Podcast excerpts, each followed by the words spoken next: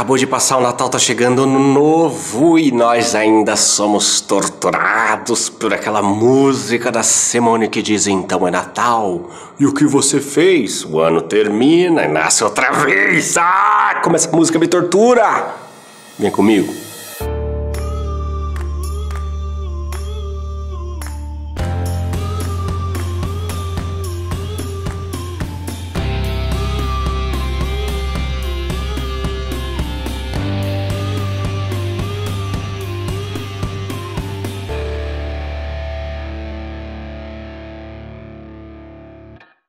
Brincadeira, a despeito dessa música já tá absolutamente viciada.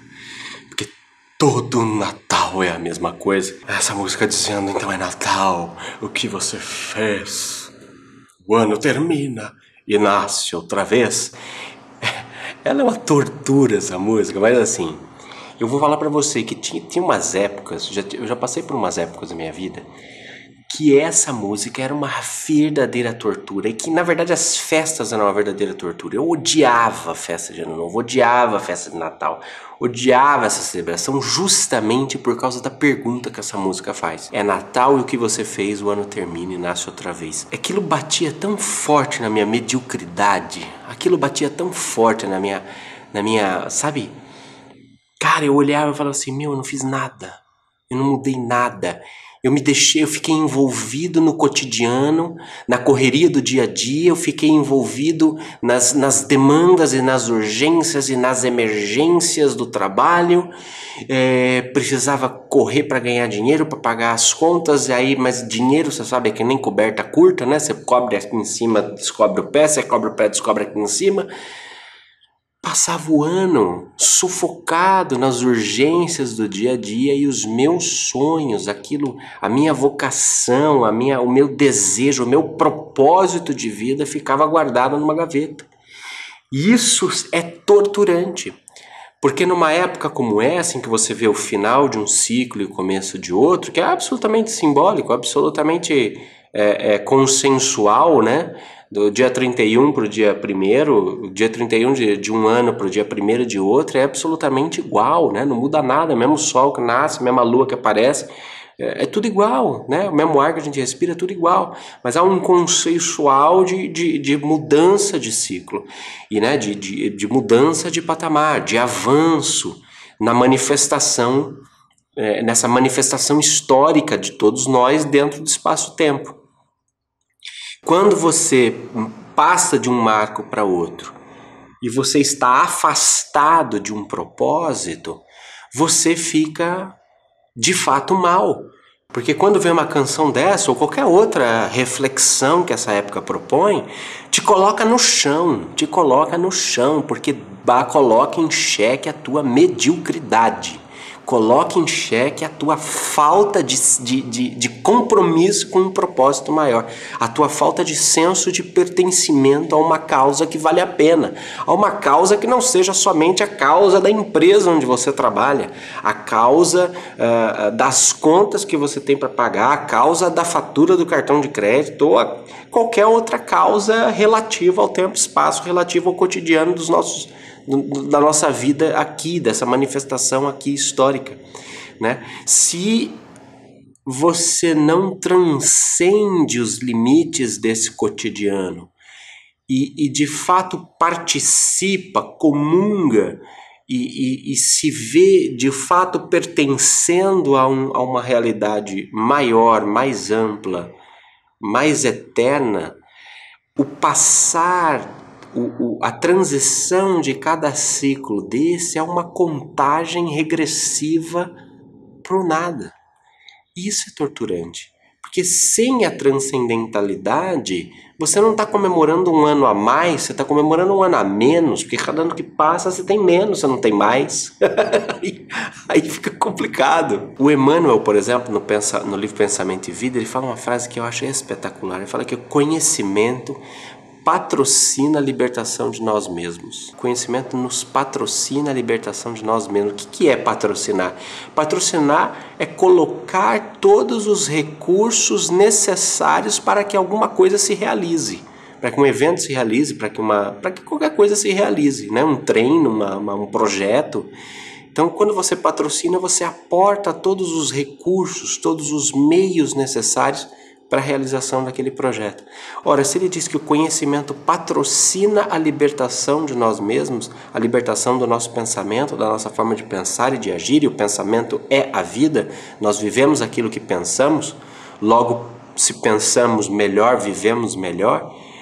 O conhecimento então entra nessa equação para patrocinar, ou seja, o conhecimento oferece todos os meios e todas as possibilidades para que a nossa liberdade seja de fato tangível, verdadeira e realizável nesse projeto de vida que nós temos. É o conhecimento que nos liberta, é o conhecimento que nos, que nos tira completamente os limites, é o conhecimento que nos tira de uma série de doenças psicossomáticas que nós vivemos. Porque essa angústia que eu vivi há alguns anos com, essa, com as festas de final de ano, é, tem gente que está vivendo isso todo dia, minha gente. Tem gente que experimenta essa angústia, essa depressão todos os dias. Tem gente que questiona a própria existência todos os dias. Tem gente que não comemora, mas lamenta a passagem do tempo todos os dias, porque não conseguiu recolher ou reunir uma quantidade necessária de conhecimento que patrocinasse a libertação da sua forma de pensar. Não conseguiu reunir uma quantidade de conhecimento necessária para que o seu pensamento pudesse ser livre e ganhar asas e não ficasse mais preso e atrelado à depressão, à falta de autoestima, à miséria, babá, babá. Portanto, quando o Emmanuel fala que o conhecimento patrocina a libertação de nós mesmos é não só o conhecimento da causa, porque a busca da causa reflete em nós a busca de nós mesmos. Para eu saber se eu pertenço a uma causa, para eu saber se eu estou de acordo com um propósito, eu tenho que saber quem sou eu. Sabendo quem sou eu, eu posso me comprometer ou não com essa causa e com esse propósito. Mas sabendo quem sou eu, talvez até me sinta completo com essa causa e com esse propósito. Mas percebe que a busca de um é a busca do outro. A busca da causa ou a busca da transcendentalidade nos faz olhar para dentro de nós. E olhando para dentro de nós, nós descobrimos um verdadeiro universo que que sim nos oferece todos os conhecimentos necessários para que nós sejamos de fato pessoas livres. É aquilo, é, Jesus tem uma frase extraordinária sobre isso, que é conhecereis a verdade e a verdade vos libertará. É extraordinário isso daí. É extraordinário porque o conhecimento patrocina a liberdade. O conhecimento patrocina a liberdade. Então, se você, por acaso, está aqui no meu canal, passou aqui sem querer, nesse finzinho de ano, começo de novo ano, e você está sentindo toda essa angústia, todo essa, esse aperto aqui, que você não aguenta ver aquela comilança de fim de ano, não aguenta ver amigo secreto, parente chegando para dormir na tua casa, você já, se você já está entrando em curto-circuito, meu convite para você é Olhe para dentro de si e perceba que o que está faltando é uma, talvez seja uma causa, um propósito maior, algo que vá além dos limites dessa manifestação física, além dos limites do tempo e do espaço. O que está faltando para você talvez seja uma causa pela qual você possa de fato se envolver, de fato é, gastar os seus dias, ou melhor, investir os seus dias com a tranquilidade de saber da continuidade da tua vida a despeito da manifestação histórica do seu corpo. O que está faltando para você talvez seja pensar maior, porque o pensamento vai buscar aquilo que ele quer manifestar na própria vida. Então, oriente o teu pensamento para esse conhecimento maior, busque essa causa, faça um propósito nesse ano de se colocar em marcha de busca, em marcha de procura e quem sabe no próximo final de ano você possa olhar para trás e falar: de fato, era aquilo. Aí você vai ouvir essa música da Simone. Então é Natal que você fez, o ano termina e nasce outra vez. Aí você vai pegar essa pessoa, você vai. Eu fiz isso, eu fiz isso, eu lutei.